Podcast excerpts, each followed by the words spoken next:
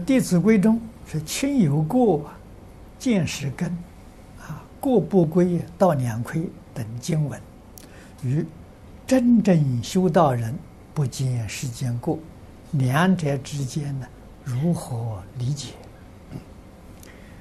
一个是从事上说的，一个从是理上说的。啊，那么一个是在初学阶段说的，一个是啊功夫成就时说的，不一样。啊，功夫成就的时候，我们不要说大成就、小成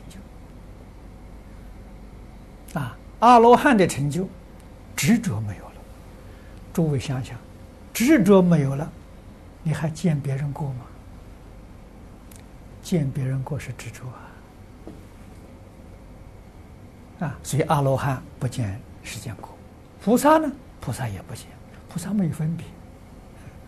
你见别人过，你一定有分别。啊，佛不见，啊，为什么呢？见别人过一定有妄想，佛没有妄想，所以你就晓得，佛、菩萨、阿罗汉。不见世间过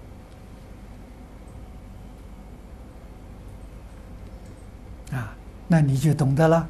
这个这个《弟子规》里面说，都是凡夫啊。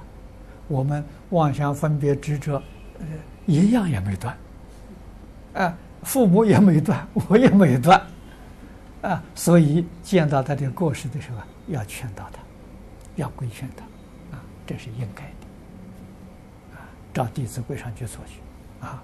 这个这个这个，呃，坛经上这个太高了，啊，等到你证到阿罗汉的时候，自自然然就是这样的。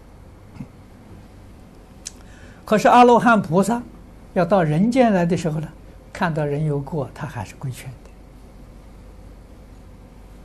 的，啊，他那个就是劝而无劝，无劝而劝，世上有句有有劝里面，心里面干干净净，一尘不染。